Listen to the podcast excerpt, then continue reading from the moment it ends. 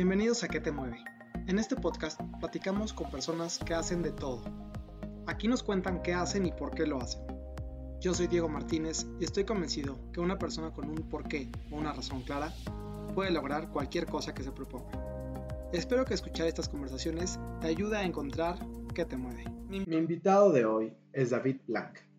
David es consultor independiente en temas de seguridad, justicia y derechos humanos en América Latina. Ha trabajado en la academia, sector público y en la sociedad civil. David estudió Ciencia Política y Relaciones Internacionales en el CIDE y recientemente inició una columna quincenal en El Sol de México, donde habla de los temas que le apasionan, seguridad y justicia, con el uso de datos y herramientas estadísticas. Hoy me platica sobre cómo ha sido su carrera, desde cómo llegó a su primer trabajo, en el cual se dio cuenta a qué quería dedicar su vida profesional, hasta cómo se volvió consultor independiente y los retos que esto ha tenido para él.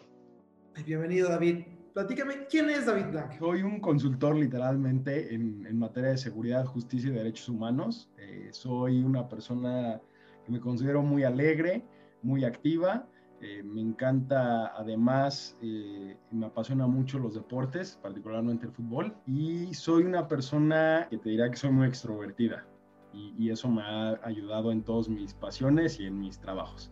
Entonces, eso, eso es David Blanc, que soy yo, básicamente.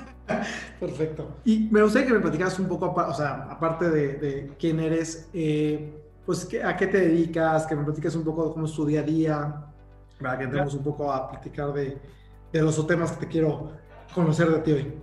Va, mira, yo eh, como consultor llevo proyectos de investigación. Mi día a día eh, se basa mucho en, estudiar todos los temas de seguridad y justicia en el país particularmente, eh, porque casi todos los proyectos que tengo tienen una relación directa con la realidad, qué está pasando allá afuera. Lo que hago es básicamente diagnósticos, evaluaciones, eh, proyectos que tienen objetivos muy puntuales de instituciones de seguridad pública. Por ejemplo, hacer un diagnóstico de las instituciones de policía a nivel municipal. Te estoy inventando, ¿no? Pero para que, tengas una idea. Entonces, mi día a día consiste, por ejemplo, en, bueno, a ver, me están poniendo un proyecto de cómo están las policías, qué tengo que hacer para saber cómo están, qué instrumentos utilizo, qué datos hay, eh, y, y desarrollar esa metodología, aplicarla y después reportar los resultados. Esa es una gran parte, esa es como la consultoría que hago, eh, que se basa en proyectos de metodología, resultado, información. Y por otra, otra cosa que tengo, que es una de las que más me apasiona, es, eh, tengo una columna cada 15 semanas en el Sol de México. Y entonces, pues esa chamba es, eh, ya la sistematicé y es investigar, el, definir el tema, investigarlo y ponerme a escribir del tema para publicarlo. Yo tengo que hacer, digamos, como tengo cada 15 días la, entrega de mi artículo, entonces empiezo los lunes de la semana de entrega, ya con el tema definido, a hacer la investigación de lleno y a escribirlo. A veces un poquito antes, dependiendo del tema, porque en la semana que se publica lo que intento es darle difusión a la columna que tengo. La columna también es del tema de seguridad. Sí, correcto, es de esos temas. Digo, a ver, no sé si me puedas dar un ejemplo, o sea, me, inventaste uno, el tema del, del, análisis del tema municipal, pero algún ejemplo que pudieras compartir de qué es lo que hace un consultor de seguridad como tú. Hay muchas, te diría que hay como varios clientes, ¿no? Uno, uno de los grandes son las agencias internacionales de cooperación que lo que quieren es mejorar las instituciones o apoyarlas. Uno muy claro que yo hice y participé en mi chamba pasada era diagnosticar cómo estaban las policías, las 32 policías de los estados, en una cosa que se llamaba desarrollo policial, que es algo que marca la ley y involucraba, por ejemplo, entrenamiento, certificación, eh, controles, o sea, de, castigos, de la carrera de los policías. Y el proyecto tal cual involucraba ir a visitar a las policías, a encuestarlos, entrevistarlos y hacer un informe final de decir, a ver, las policías en México están así y lo que concluíamos en ese reporte era, eh, están eh, subsistiendo, no hay dinero, no se les ha desarrollado. Y, luego nos metíamos a particularidades. Bueno, sí están en general un estado mal de las policías, pero hay diferencias entre los estados y estas son las diferencias, que así se ven. Y entonces al final el reporte eh, son 40, 50, 60 páginas que te dan las conclusiones generales de los temas de las instituciones de policías y un zoom en cada estado. Y también ponemos las cosas buenas, ¿no? O sea, decir, oye, pues este estado está metiéndole mucho al entrenamiento, ¿no? Este estado está haciendo bien las cosas en equipar a sus policías. y, y, al final hay, una entrega y de ahí se derivan otros proyectos. Por ejemplo, eso es mucho de un proyecto grande, integral. Otro que, que yo ya que me gustaba mucho era, me gustaba, y lo digo así como que haciendo énfasis en eso, que era el seguimiento a los policías asesinados en el país. Nadie, nadie llevaba el registro y, y lo que teníamos que hacer era cada día con una red de periodistas en México actualizar la cifra, porque en México, no se sabe, pero matan asesinan en promedio a 1.5 policías por día. Entonces era, un trabajo. E, el objetivo era reportar y, dar visibilidad a este proyecto, a, esta problemática, por así decirlo, y sumado a propuestas. Entonces, por ejemplo, el análisis que hacíamos del registro era ver en qué estados pasaba más, pasaba más en temas municipales, estatales o federales, qué razones llevaban a asesinar eso y eso, pues naturalmente se deriva en propuestas y política pública. Política pública entendida como, por ejemplo, entregarle un gobernador un secretario de Seguridad Pública, decirle, oye, sus policías los están asesinando en los días de descanso. O sea, cuando salen del servicio, los están cazando. Entonces, tiene que generar mecanismos de protección para cuando los policías se quiten el uniforme porque ahí es donde los están este, asesinando. O bien, recomendaciones, es decir, le tiene que meter al entrenamiento porque eh, están siendo abatidos en el enfrentamiento, ¿no? Eh, y, eso es un poco ya como muy, muy aterrizado a, los proyectos de, seguridad y consultoría. Y básicamente depende de las necesidades, o sea, muchos es como, imagínenlo en un problema, ¿no? Saber qué problema tiene la seguridad. Pues un montón, o sea, así tenemos para tirar. Y, entonces depende del cliente en qué se enfoca y la especialización. Yo que trabajé en, en sociedad civil, te digo que nos importaba mucho el desarrollo institucional de las policías. Hay otros que se enfocan en los procesos, o sea, cuántos están deteniendo, cómo los detienen, cómo es el proceso de la detención de las personas en las fiscalías, en las policías. Y entonces ahí es donde agarramos estas herramientas, hacemos los diagnósticos y pues claro que hay una complejidad ya al final de cómo traduces esto para que, para que se entienda, ¿no? Para que la gente entienda, se interese, se preocupe y se active eh, para hacer algo. Perfecto, gracias por, por la explicación. El, aquí, ahorita estás eh, trabajando con alguna firma, por, eh, o sea, ¿cómo, cómo funciona? ¿Trabajas en una firma de consultoría o tú estás como independiente? No, eso no. no Mira, estoy como independiente en el sentido de que yo agarro los proyectos, digamos, que aplique, que me den. Ahora tengo dos clientes, mis, mis, clientes son organizaciones de, nacionales en México, no puedo, digamos, decir más, pero son organizaciones que me contrataron para estos proyectos. Y pues la idea es, eh, es eso, vender los servicios, de decir, bueno, pues yo conozco el tema, eh, sé por dónde se mueve, tengo la metodología y, y, si te interesa hacer un proyecto, yo te puedo ayudar a hacerlo, ¿no? Porque en el tema de seguridad, que seguramente lo que pasa en otras profesiones también, es muy especializado, ¿no? Hay cosas que, que pues que si hay, no, no digo que, que soy un experto y porque eso no me gusta, ¿no? Y a mí me lo enseñaron muy bien en mis trabajos pasados. Nadie es un experto, es cosa de sentarse, de conocer. Y, y sí hay temas y tecnicismos muy importantes, ¿no? Que, que derivan en, proyectos especiales. Eh, entonces, por eso es lo que yo vendo, ¿no? Lo que yo vendo. Digo, oye, yo estuve ahí, yo visité, en total tengo rastreado que estuve en más de 22 policías, municipales, estatales, en las cuales estuve más de tres a cinco días en algunas, pues platicando con policías, este, con funcionarios, con todo. Y es lo que más o menos posee. Y además trabajé en la Procuraduría General de la República, PGR, ahora Fiscalía General, y entonces también conozco, digamos, el sistema de dentro, ¿no? Así lo que suena bien romántico, desde adentro. Lo Interesante. ¿Cómo llegaste a ser consultor de seguridad? O sea, ¿cómo llega alguien a meterse hasta adentro? O sea, ¿cómo, cómo no sé, fue algo que buscaste, se fue dando? No, mira, es una, es una serie de coincidencias, de buenas coincidencias. Yo, y, te voy a contar la historia, yo estaba haciendo mi servicio social en el CONACIT, o sea, el Consejo Nacional de Ciencia y Tecnología, ahí tienes a David, yo estaba haciendo mi servicio social, y resulta, así es la historia, en una fiesta me encuentro con, con un exalumno del CIDE, yo estudié en el CIDE, y, él sabía que yo estaba haciendo mi tesis en temas de seguridad, en militares, violaciones a los derechos humanos, y dice, oye, eh, platicamos en la fiesta y él trabajaba entonces en PGR. Y entonces a partir de esa fiesta literalmente nos quedamos platicando dos, tres horas de, de, pues, de los temas afines. Y yo el día que voy saliendo de mi servicio social de CONACIT, o sea, yo terminé mis horas de servicio social y cuando voy saliendo y pisando en la calle, me entra una llamada de él diciéndome que hay una oferta laboral en PGR y que pensó en mí porque platicamos y traíamos los temas. Entonces, en una serie de coincidencias de tiempos, de espacio, entro yo a PGR. Eh, obviamente, pues en cuando yo dije que iba a entrar a PGR, todo el mundo se traumó, o sea, pues imagínate, eh, yo no conocía absolutamente a nadie en PGR, conocía gente del CIDE que estaba trabajando y por eso fue que entré. Y, cuando entro a PGR, pues la verdad es que me apasionaron los temas. Yo estuve al principio en, un área de transparencia, que es contestar preguntas que tiene la ciudadanía, y luego ya me pasaron a, temas más sustanciales, sustantivos, te diría, no sustanciales, sustantivos. Y, y, pues ya de ahí se van desencadenando la cadenita. La siguiente cadenita que se desencadena es que en la ONG en la que trabajé, se abrió un proyecto muy grande, multianual, en el que estaban buscando gente de mi perfil que fuera empezando. Y también por conexiones de, profesores del CIDE fue que pude dar el salto. Y pues así me fui yendo, ¿no? Este, entonces, eh, de una u otra, como que no, yo no fue algo que busqué, no, no te diría que fue como que desde que estaba en el CIDE dije, ay, me encanta el tema de policías y voy a estar ahí metidos en 25 policías pero pues de una cosa a otra cosa me fue llevando y la verdad es que me apasionó, o sea, me apasionó el tema, me encantó, me enamoré.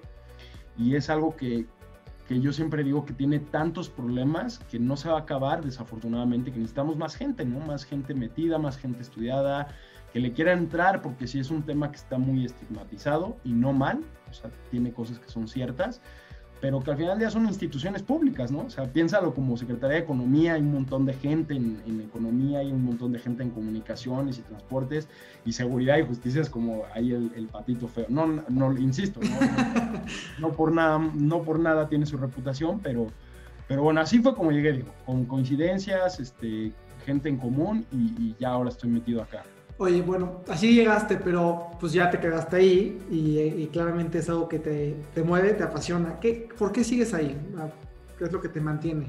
Me mantiene, a ver, primero y, algo que tengo muy claro es que me, sí, sí tengo un incentivo de cambiar el país. O sea, sí, desde mi formación de educación, el CID es un centro público que está subsidiado y sí nos inculcaron en la formación el, deber de retribuir a México, ¿no? Incluso yo me acuerdo mucho en la entrevista, para ingresar a mi, a mi licenciatura, eh, una profesora que además tengo mucha relación y cariño, me, me, decía, ¿te quieres quedar en México te quieres ir? Y esa era la respuesta clave para, no clave pues, pero te, te, diferenciaba mucho. Entonces tengo ese sentido un poco, esa es una. Dos, eh, eh, con ese sentido se junta el hecho de que la seguridad y justicia en el país está muy grave. O sea, es un país sobrepoblado de víctimas. Y lo, yo lo he escrito en mis columnas y he dicho que estamos habitados de ausencias, de, asesinatos.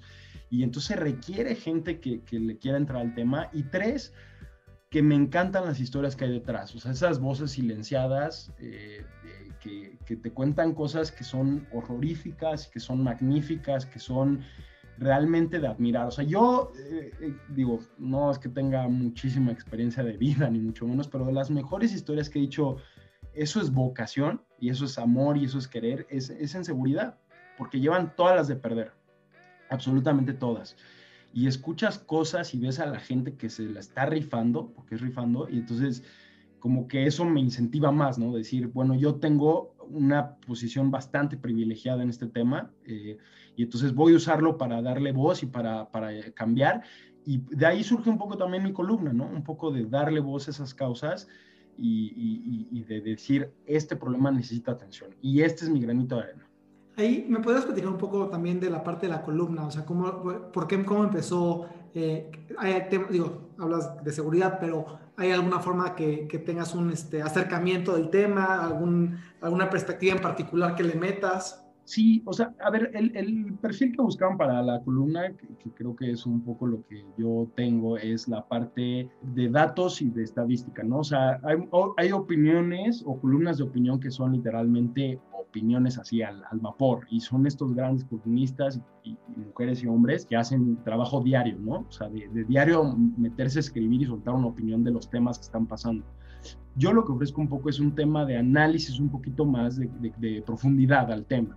Entonces, combino dos cosas. Combino yo lo que siempre he querido. Eso no me lo piden, digamos, y además completa libertad en mi columna, lo cual me encanta y adoro y me apasiona.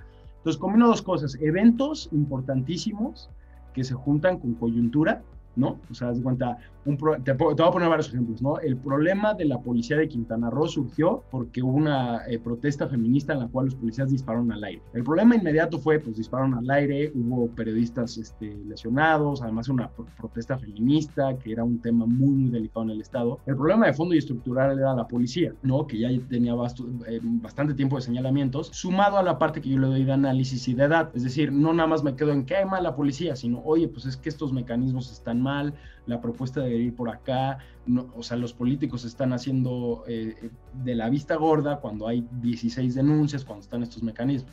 Entonces, eso combino. Eh, te pongo otro ejemplo. Tengo dos columnas que les tengo mucho cariño, a pesar de que no, no llevo mucho tiempo escribiendo como solo, te diría, o sea, en mi propia columna. Pero una es Días de Muertos, que, que trata sobre desaparecidos, que es un tema que a mí me, me eriza y me, me apasiona, porque lo he vivido en los distintos trabajos y me parece que es es el peor sufrimiento, es no saber dónde están las personas, los seres queridos, ¿no? Y eso lo veré en una coyuntura en la cual encontraron una cantidad, o sea, de fosas en Veracruz, por ejemplo, eh, se juntaba el tema de Veracruz, el tema de Zacatecas, varias, y entonces yo dije, tengo que hablar de esto, ¿no? O sea, y lo junté con la celebración de los Días de Muertos, porque yo vi en Facebook eh, algo que me gusta hacer en, mis columnas es meterme hasta lleno y hablar y les marco a la gente y a mí me da igual. Y, vi en Facebook una imagen bien fuerte de un colectivo de, de, madres desaparecidos en Veracruz que decían, Veracruz todos los días son días de muerte. O sea, una cosa que yo decía es, es grave, ¿no? Y la otra que le tengo mucho cariño es la, la, que acabo de sacar y le tengo cariño porque también me representa y puse toda mi frustración de la masacre de Tamaulipas, en la cual asesinaron a 19 eh, migrantes y están todas las autoridades involucradas, policías, ministerios públicos y demás. Y combiné esa parte, ¿no? O sea, el, momento inmediato de decir hubo una masacre, el problema estructural que tiene que ver con, con masacres de migrantes y cómo tratamos de la peor manera a los migrantes, con el análisis, ¿no? De las instituciones. Entonces, eso es lo que ofrezco yo, yo, yo te diría de mi columna, que es lo que me gusta, y, me apasiona hablar con la gente, me, me, me, meto de lleno y les marco y agarro estudios y proyectos, y lo que quiero es informar, informar, y como que eh, mucha gente me pregunta, ¿cuál es tu objetivo de la columna? Y yo digo, bueno, me encantaría que, que eso pudiera detonar en, en, cambios, ¿no? Me encantaría que un secretario de Seguridad Pública leyera mi columna y dijera, ay, por, por, supuesto, vamos a, vamos a hacer un proyecto. Además dice que es consultor independiente, lo contratamos, ¿no?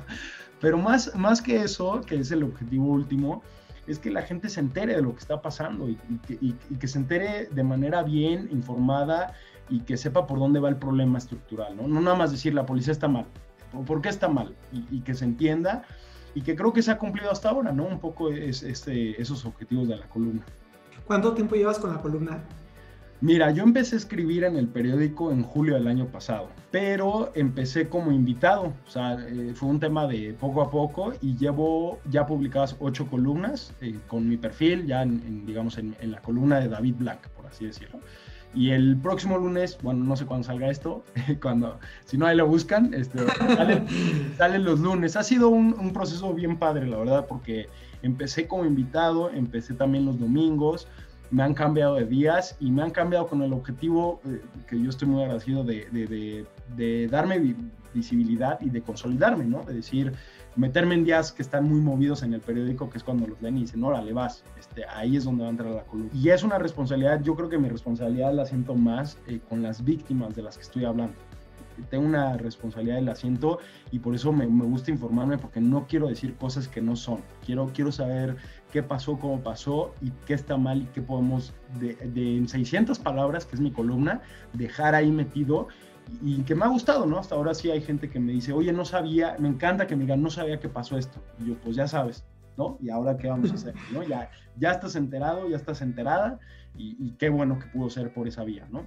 ¿Qué, ¿Qué, es hasta, o sea, de lo que haces, qué es lo que a ti más te satisface de lo que, de lo que haces en tu, en tu chamba y en la columna, o sea, en tu, en tu, pues sí, en la mayor parte de tu tiempo?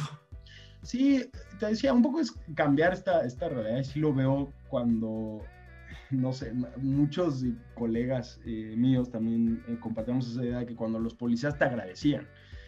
Yo eh, tuve muchas experiencias de, de, yo creo que me faltó mucho ayudar y me falta mucho ayudar, y lo digo tal cual, pero al menos quiero creer que lo que hice puso el cimiento y, partió de ahí para crear algo más que va a terminar en algo. Entonces, por ejemplo, cuando visibilizábamos las muertes de los policías, que es un proyecto que yo le tengo un enorme cariño, porque son muertes eh, invisibilizadas, o sea, nadie habla de eso porque son policías, por el, por el hecho de ser policías. Y cuando yo escuchaba gente que, me, que, nos agradecía al equipo completo de, de, visibilizar esa problemática, eso es lo que me motiva, es escuchar el, el, el, gracias y vamos a echarle, ¿no? Y no un agradecimiento de, ay, gracias, eres el mejor, para nada, sino decir, estamos yendo por el mismo camino en el cual hay un problema y hay que, hay que evidenciarlo. Y dos, que me encanta, me encantan los temas, o sea, las historias que hay detrás de los temas de seguridad y justicia son igual o peor que la fantasía y la real y, la, todos estos cuentos de novelas y demás que uno dice, no, eso no pasa, sí, sí pasa y pasa peor. Y entonces cuando las escuchas y dices, no puede ser, o sea, esto, esto sí supera a cualquier realidad y, no, nunca lo creí escuchar. ¿Y ahora qué hago con esa información? ¿No? Ahora cómo la puedo transformar en algo que se entienda, que, que, que pueda cambiar y, y que pueda transformar, ¿no?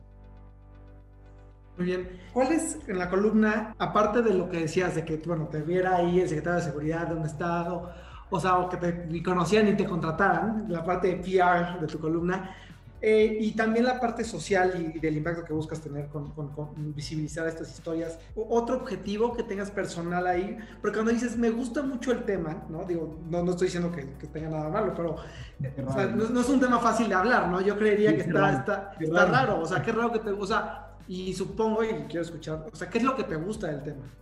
Mira, a ver, yo te diría, de, lo de PR es consecuencia, porque además me encanta escribir, esa es una de las actividades que me gusta hacer mucho, ¿no? Entonces, PR lo dejo al final y es algo que ni, ni, ni, me, ni, me, afecta, ¿no? La parte social que te comentaba, un poco de decir, poner los problemas e informar, y te digo dos cosas más. Una, yo, y creo que no mucha gente sabe esto, pero cuando yo empecé a trabajar igual en PGR y antes en CONACYT, una de mis chambas principales eh, en los principios de los dos trabajos, que fueron mis primeras experiencias laborales, era resumirle a los titulares de las instituciones las noticias del día a día. O sea, yo tenía que presentarles un librito que subrayaba las noticias importantes. Entonces era leer todo el tiempo las noticias, pero además me pedían seleccionar las columnas de opinión las mejores. Y entonces yo hoy en día nadie lo sabe, pero me imagino que alguien está sentado en algún lugar leyendo y dice, esta es la que se tiene que leer porque es importantísima, ¿no? Y dos, e, eso es lo que te diría, como que me siento muy identificado porque yo, eh, muchas de los columnistas que además, pues hoy comparto este micrófono, por así decirlo, yo durante mucho tiempo los leí, los admiré y las admiré y yo decía, yo quiero llegar ahí y qué padre que yo pueda estar leyendo y compartiendo su análisis. Y de los temas de por qué me gustan, porque sí es algo bien raro, ¿no? De que por qué te gusta el tema de seguridad si es horrible. Me, me, gusta por las complejidades y por, por esa parte de, de, de, no, de salir un poco de la realidad. O sea, no digo que sea fácil y, tampoco no me gustaría romantizar qué es lo que pasa mucho en seguridad, ¿no? O sea, yo lo platico con muchos amigos, a mí no me gusta, por ejemplo, estas series de Netflix que, que terminas queriendo al criminal. ¿no? O sea, un poco de, ay, oye, qué bonito, ¿no? Y dices, uy, Monarco, sí, sí. Este, y, yo creo que más que señalar o puntualizar, eh, es una idea de decir, es bien complejo todo el tema, o sea, y centrarlo a, decir, ay, es bueno, es malo, es tal, esto, es muy simplista. Y entonces, ese reto me, me llama y me da la chispa de por qué me interesa la seguridad, porque además hay muchos factores. Te voy a poner un ejemplo muy claro, ¿no? Así para que le entremos y que la gente diga, a ver si puedo entender. Las llamadas del 911, y lo traigo bien fresco, ¿no? Este, todo el mundo cree que es, a ver, Diego, ¿qué te imaginas que es el 911? ¿Quién crees que te conteste? Yo te preguntaría. No, no tengo ni idea. ni idea, ¿no? O sea, ni idea. O sea, siempre es una, es una, a ver, qué bueno que me preguntas. Para mí es una interrogante. O sea, afortunadamente no, no lo he utilizado, pero siempre digo como, si lo usara, quién me contestaría, cuál sería la, la, interacción. O sea, realmente no tengo ni idea. A ver, platígame. Mira, a ver, el, el, los centros de atención a llamadas es una...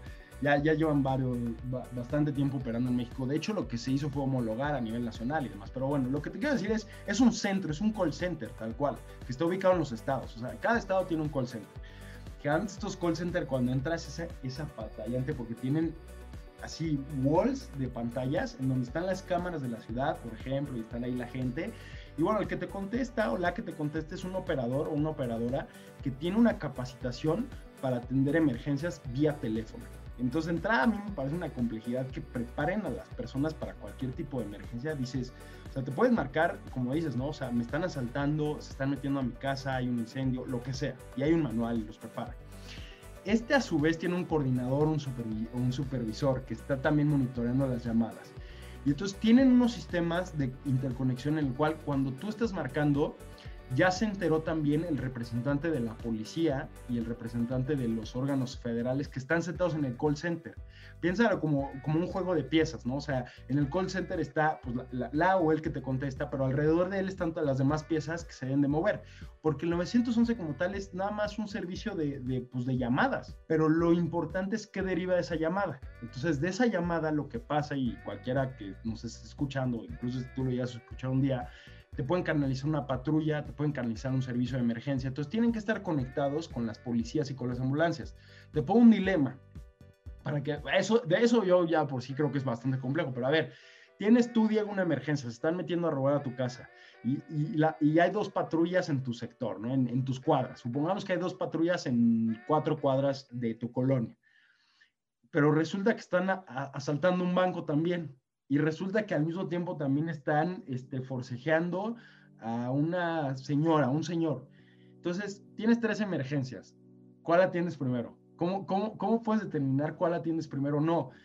Te lo, pongo, te, lo pongo, más complejo todavía. Supongamos que Diego tiene una emergencia en el cual cree que se están metiendo a su depa, no sabe porque no está, pero lo vio en la cámara, pero otra persona está diciendo que la están asaltando en ese momento. ¿Cuál priorizas? Pero entonces si lo mandas con la, con la, con la que están asaltando, al que están asaltando, pues Diego, por supuesto que se va a molestar, ¿no? Porque es un servicio que debería de proveer el Estado, pero sí representa dilemas mucho más. Ahora, yo te estoy presentando el dilema, Diego, en un sistema que opera a la perfección, ¿no? Eh, obviamente todo esto tiene más fallas que, por ejemplo, no hay suficientes policías, no hay suficientes ambulancias. Piénsalo en el tema de COVID.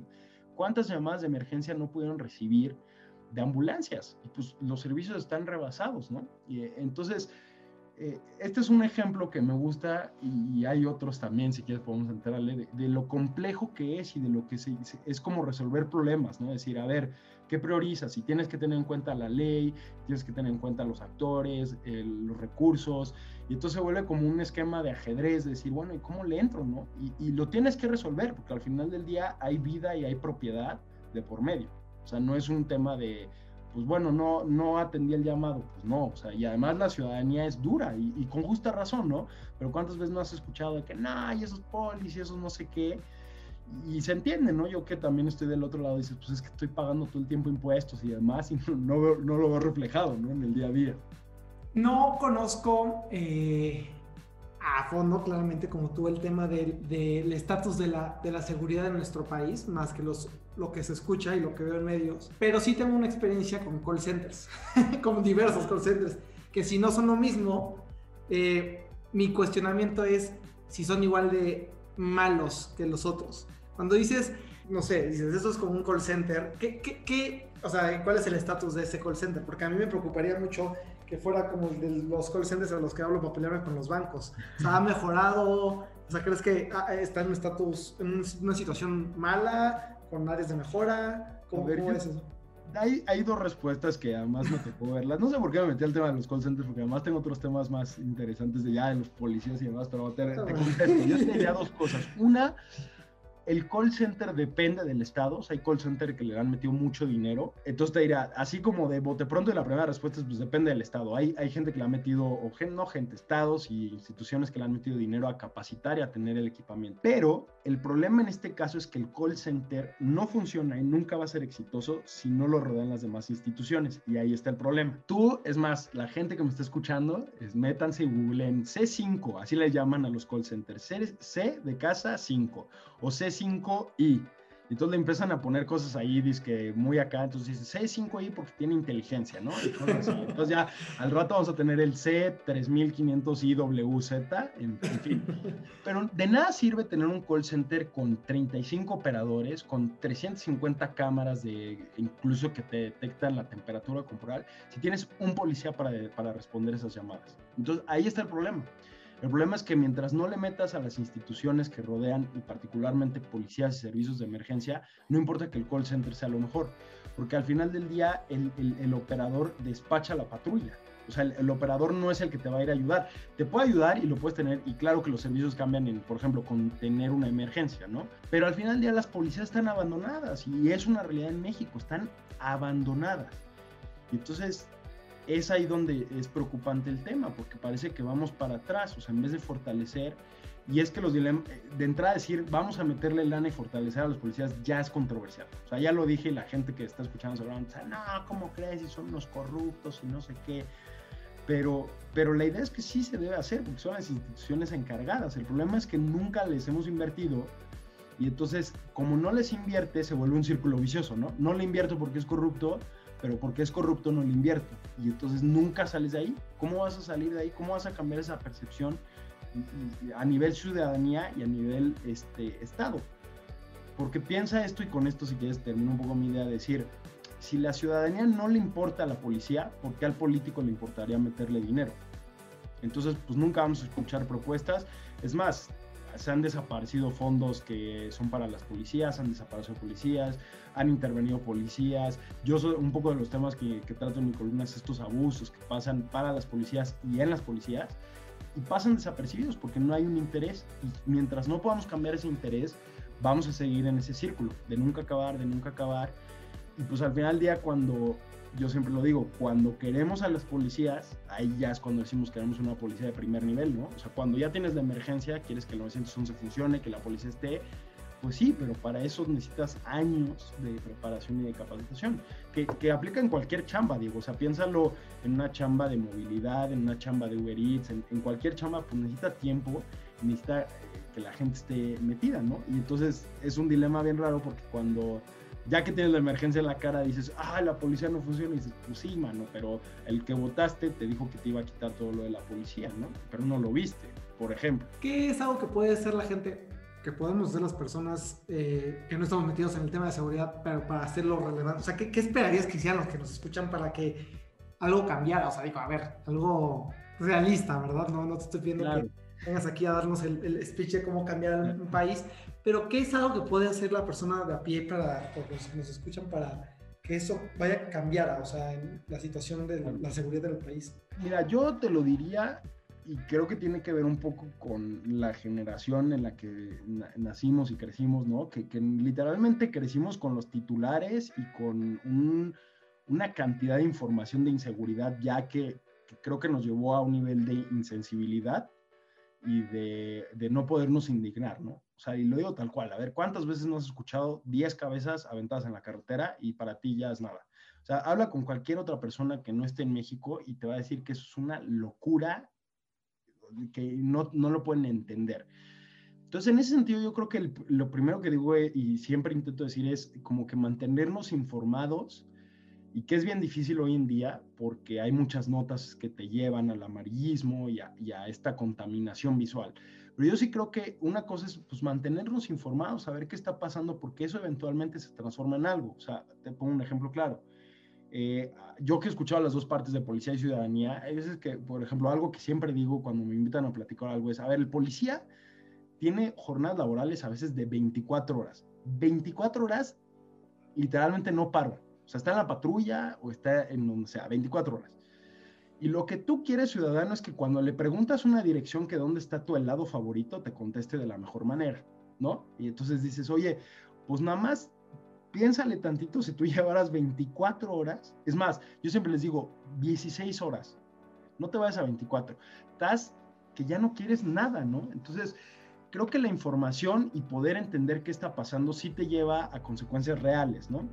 La segunda es que también informarte pues te lleva a, estas decisiones más grandes que sí a veces involucran a la ciudadanía, como es el voto, ¿no? El más, más claro y, y pues nunca está de más escuchar que, a ver qué ofreces de seguridad tú, o sea, dime que la gente luego no sabe y venden cosas.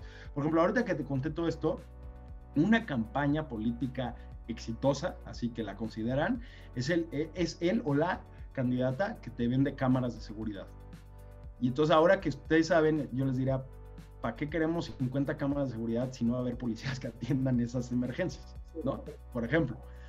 Y la tercera, digo, que yo creo que es importante, y yo lo viví en sociedad civil y lo, lo he vivido eh, escuchando y platicando con víctimas para mis columnas y demás, es que se necesitan voces para apoyar causas y si han tirado cosas, o sea, eh, ahorita hay temas, por ejemplo, de organizaciones que están pidiendo a organismos internacionales protección porque los están amenazando para, para, para desaparecer, para asesinar. Y entonces lo que hacen es pues, pedir firmas, porque entre más gente haya y entre más ruido haya por allá afuera, pues más es la presión, ¿no? Y eso se traduce naturalmente en, en gente que, que literalmente está pidiendo protección por su vida. O sea, piensa, piensa, piénsalo igual, insisto, como cuando ya tienes la emergencia. O sea, imagínate que un día a ti te empiezan a amenazar por cualquier cosa, porque eso pasa en México. O sea, te quieren quitar tu coche, lo que sea.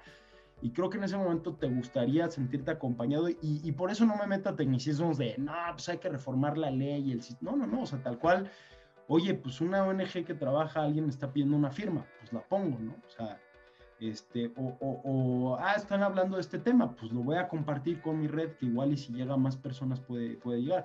Entonces, pues yo me iría muy sencillito a informarnos y estar en la plática constante. Es difícil, por, por, en este país que, insisto, que empecé diciendo está sobrepoblado de víctimas, qué difícil seguir los temas, ¿no? Eh, y lo que yo siempre les digo a mis amigas y a mis amigos que me dicen, no, no voy a seguir todos tus temas, David.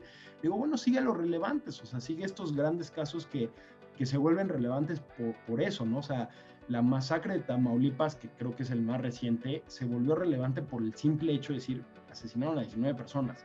Todos tenemos que saber eso, todos, todas y todos tenemos que estar conscientes y eso nos derivará en otras cosas que, que, insisto, no me meto en tecnicismos, pero creo que puede ser un, cambio, ¿no? Buenísimo. Oye, no, me queda clarísimo que la seguridad y, y, y, los temas sociales es un tema que te, son temas que te apasionan. Eh, y aunque me gustaría también seguir platicando más de, más de ese me gustaría también saber un poco más de ti, David, okay. dentro de la parte de cómo, o sea, aparte de cómo eres y qué haces, eh, pues la parte más eh, personal de, de, lo que te motiva, que ya platicaste un poco qué es lo que te mueve hacia eso. ¿Qué crees que son eh, valores o cosas que definen, que te definen a ti como persona, como persona consultora de seguridad, pero también como individuo en general? Mira, te, voy a poner una situación que, que además la pensé por lo que me habías preguntado que creo que eso fue lo que ya me hizo entrar a mi pasión y que era lo que hablábamos, ¿no?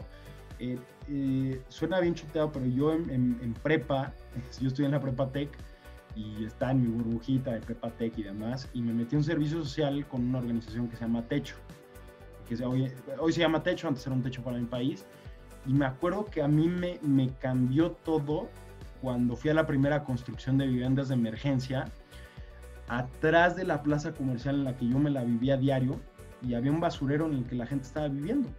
Y, y, y no me lo contaron, me llevaron.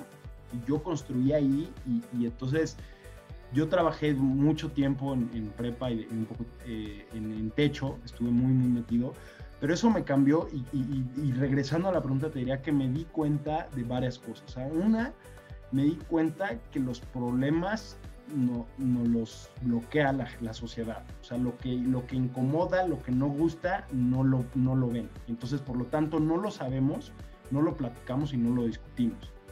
Dos, la posición en la que yo estaba para cambiar, ¿no? O sea, yo entregué una casa esa vez de, de emergencia, que es una de, de material de madera, y, ver la ilusión en las personas sí me hizo caer en cuenta de, esta burbuja y del privilegio que se habla hoy en día, que hay que decirlo, que no está mal, sino que hay que usarlo, ¿no? Y hay que ser conscientes de ella y, ver dónde estamos. Y tercero, de sentir empatía, ¿no? De escuchar y de saber eh, de dónde vienen esos problemas y no para minimizar los, los nuestros, porque no digo que sean menos, ¿no? Cada quien, insisto, desde, desde su posición tiene, eh, enfrenta distintas situaciones, pero, pero eso me convierte. Entonces, ¿qué valores? Pues a mí, a mí me gusta mucho la empatía, este, me gusta mucho eh, brindar esta alegría, brindar este apoyo a las personas y, y, en general, ¿no? En mi vida personal también lo hago y que me gusta a mí también, ¿no? Cuando yo también estoy en un lugar mal, poderlo compartir y demás.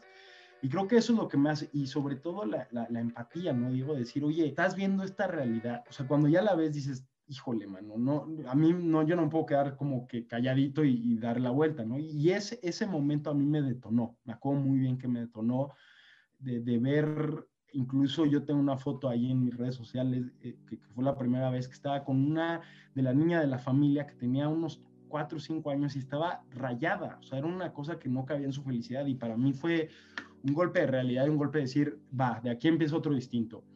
Y, coincidentemente, pues en mi vida profesional, con, con, las instituciones que he trabajado, me ha llevado a escuchar esas causas todavía de otra manera, ¿no? De otra índole y de ver eh, tristemente cómo, cómo, hay muchos, muchas voces silenciadas, que es ahí donde empecé, ¿no? Y, y, esas voces que te hacen ser empático y te hacen informar y te hacen transformar. Entonces yo te diría que eso es un poco de mí y de ahí viene eso, ¿no? Y, también viene de, la motivación de mi familia.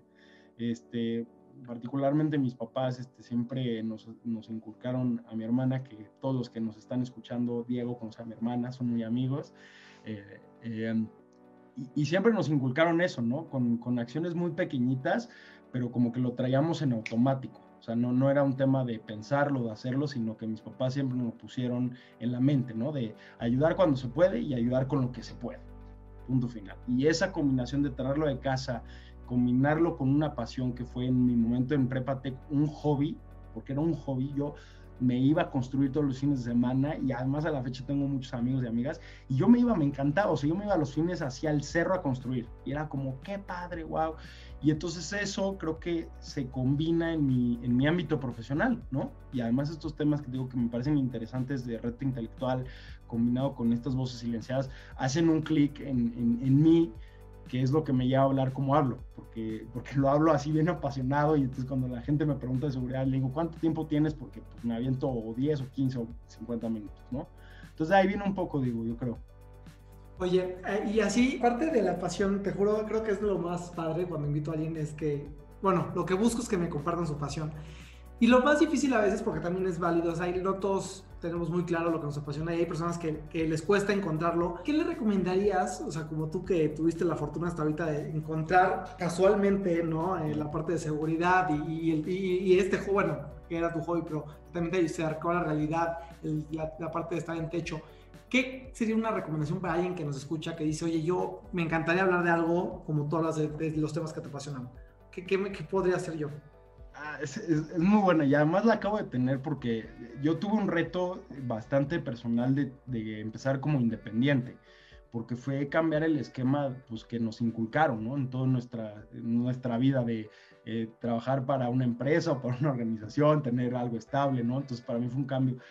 Y, y un amigo, muy amigo mío, eh, muy querido, me dio un consejo que además luego lo pensé y es el, el que quiero compartir. Él me dijo, oye, que no te dé pena pedir cosas así, pero que no te, no te dé pena, porque yo le decía, oye, es que, por ejemplo, en el tema de, la columna, la columna yo pedí, yo, o sea, no fue un tema como que me buscaron y dijeron, ay, vimos tu perfil en, LinkedIn y, dijimos, wow, qué bien, ¿no?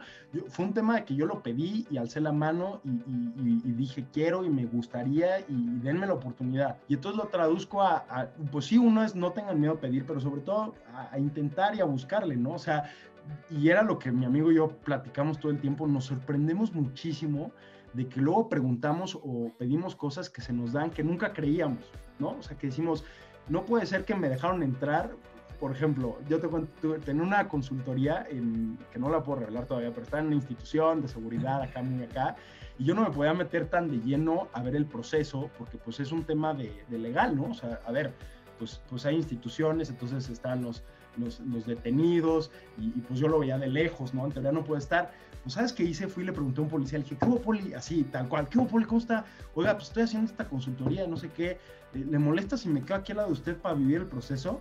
Y el policía me dijo, no, adelante, es más, vamos a platicar. Resulta que a las tres horas me querían este, sacar de la institución porque obviamente se dieron cuenta que yo estaba ahí y dijeron, ¿quién es este individuo que está parado en medio de la sala donde debería estar?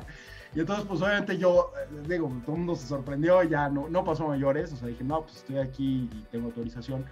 Pero te sorprendes muchas veces de que eh, la gente está ávida de, platicar, ¿no? Y, de oportunidades. Entonces yo lo que les diría es, a ver, si te apasiona algo, hazlo y pregunta y busca. Eh, y les cuento otra ex experiencia que puede servir más, porque luego cuando hablas de tus temas que llevas 10.000 años, pues es bien fácil, ¿no? No, pues tú pregúntale, ¿no? No pasa nada. Pero, por ejemplo, hace poco, a mí me gusta mucho leer y, y, empecé a leer desde el año pasado mucha poesía. Y a mí me cuesta, me, cuesta a la fecha entender la poesía, ¿no? O sea, yo leía y decía, ¿de qué, de qué se fumaron? ¿De qué se metieron estos cuates? Pues, se ve interesante. Y, este, y, me dio mucha pena eh, empezar. Yo tomé un curso de poesía recientemente y estuve en un curso y, y, ensayé, o sea, ensayé y escribí poesía y no sabes la pena que me da, Diego, escribir, a pesar de que tengo una columna que se publica cada 15 días, pero, pero para mí era algo nuevo. Y, sabes cómo llegué a ese curso? Preguntando. Le pregunté a un amigo que es un escritor y le dije, oye, me interesa la poesía, ¿dónde me mandas? Con mi amiga.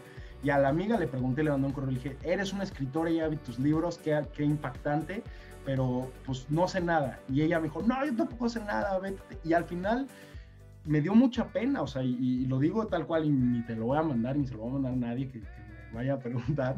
Tienes que compartir, como ya, ya nos estás contando.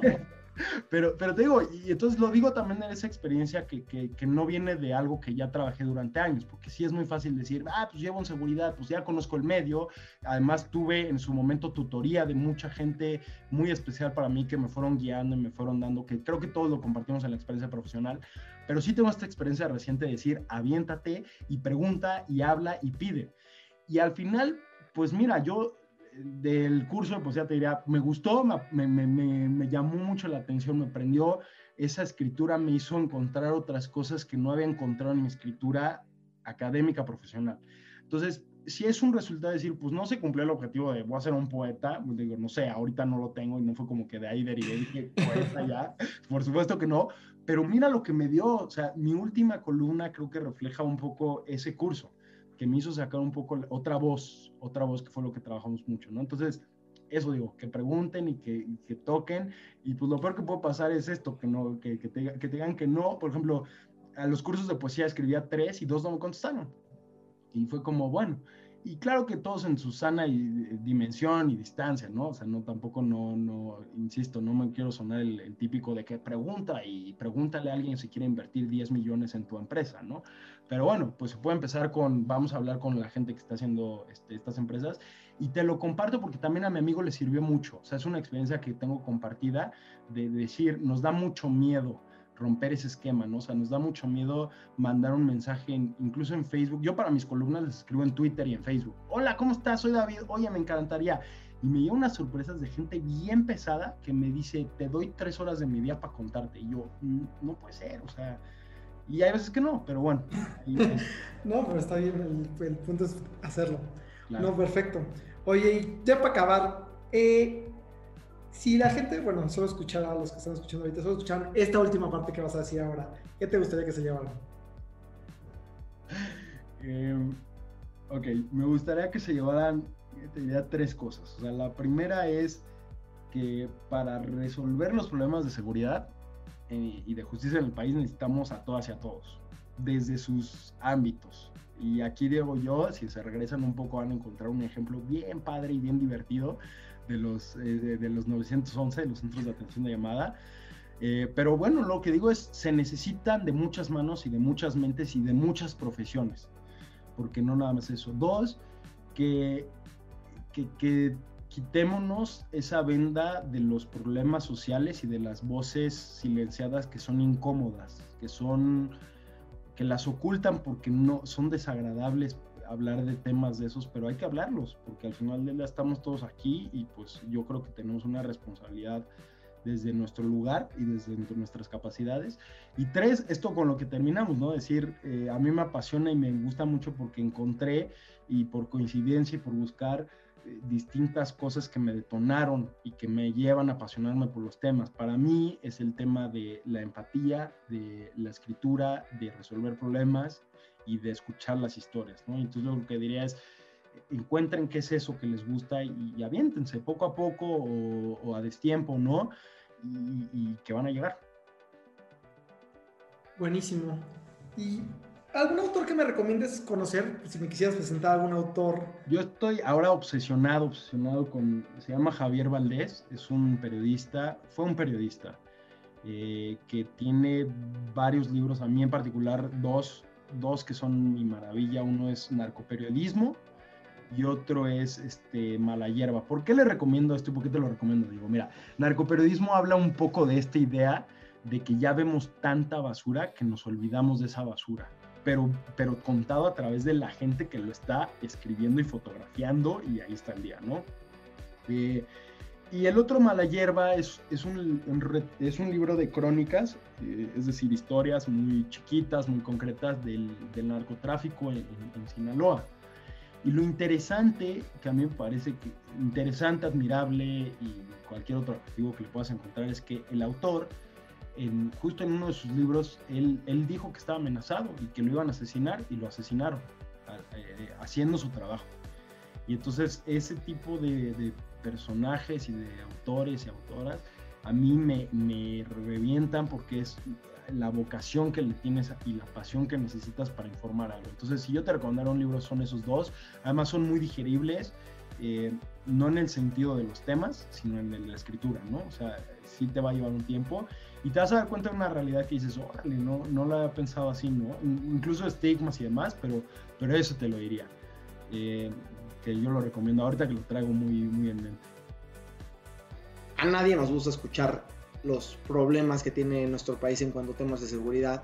Todos hemos sido te testigos o, o, o, escuchado personas cercanas que han sido, si no víctimas, eh, tenido problemas con seguridad en nuestro país. Y es difícil ver la, el otro lado de la moneda, viendo, como dijo David, eh, ver la, la versión que viven día a día las personas que se encargan de nuestra seguridad, en particular los policías. Creo que poder escuchar a David me, me ayudó a entender también que siempre, a pesar de las cosas que escuchamos negativas de las instituciones o de las personas que están eh, eh, en este servicio, no nos damos cuenta o no olvidamos que son personas como nosotros, con muchos retos, que se enfrentan a una inseguridad gigante y, y más allá el tema de quejarnos y, de ver lo que, nos, lo que queremos en, de, nuestro país, hay que ser conscientes de dónde viene esto. Y creo que escuchar a personas como David, seguir a personas como David, nos puede permitir eh, tener más claridad de una historia que muchas veces vemos solo de un lado.